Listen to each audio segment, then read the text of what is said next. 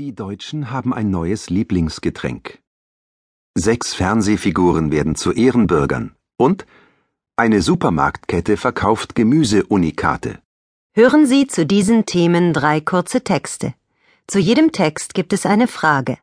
Antworten Sie am Ende des Textes nach dem Signal. Danach hören Sie die richtige Antwort zur Kontrolle. Möchten Sie mitlesen? Die Texte finden Sie in Ihrem Begleitheft. Text 1 welches Getränk wird bei den Deutschen immer populärer? Das große Trinken. Kaffee trinken die Deutschen am meisten. Aber auch ein anderes Getränk wird immer populärer, Limonade. Mehr als drei Milliarden Liter haben deutsche Firmen 2012 produziert, nicht nur die bekannte Zitronenlimonade, es gibt auch viele exotische Sorten. Manche Firmen stellen auch traditionelle Sorten her, zum Beispiel mit Rhabarber. Warum aber trinken die Deutschen immer mehr Limonade? Manche sagen, Limonade ist wie ein Urlaub. Auch im Herbst schmeckt das Getränk nach Sonne und Swimmingpool. Außerdem sind die meisten neuen Limonaden biologisch. Oft sind sie aus regionalen Produkten gemacht. Man kann sich also beim Trinken gut fühlen. Ein Tipp: Limonade immer kalt trinken. Ist sie zu warm, schmeckt man nur den Zucker und nicht die vielen Aromen. Welches Getränk wird bei den Deutschen immer populärer?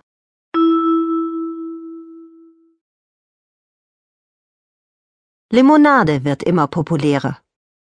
Text 2 Von welcher deutschen Stadt kommt der Name der sechs Figuren? Sechs fürs Fernsehen. Seit 1963 kann man sie im zweiten deutschen Fernsehen, dem ZDF, sehen.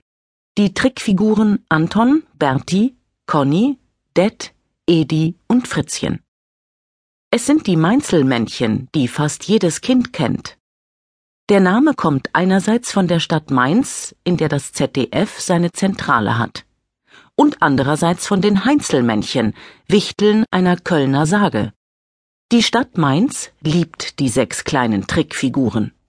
Deshalb hat sie sie jetzt zu Ehrenbürgern gemacht, pünktlich zum 50. Geburtstag des ZDF. Von welcher deutschen Stadt kommt der Name der sechs Figuren? Von der Stadt Mainz. Text 3 In welchem Land wird das nicht perfekte Gemüse verkauft? Spezielles Gemüse. Obst und Gemüse muss meistens perfekt aussehen. Es darf keine Fehler haben, sonst kauft es niemand. Aber in der Natur ist nicht immer alles perfekt. Viele Lebensmittel kommen deshalb nicht in die Läden, sondern in den Müll. Bei Coop in der Schweiz ist das anders. Jetzt konnte man dort zum ersten Mal durch Hagel beschädigte Aprikosen kaufen. Sie waren immer noch gut genug, um zum Beispiel Marmelade daraus zu machen. Auch krummes oder zu großes Gemüse haben Koop-Supermärkte im Angebot. Diese Naturprodukte sind billiger und der Kunde kauft ein Unikat. In welchem Land wird das nicht perfekte Gemüse verkauft? In der Schweiz.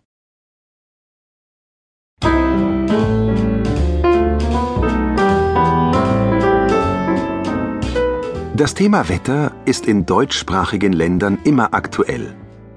Denn egal ob es regnet oder die Sonne scheint, das Wetter ist immer ein gutes Thema für Smalltalk. In diesem Spezial lernen Sie alles rund ums Wetter.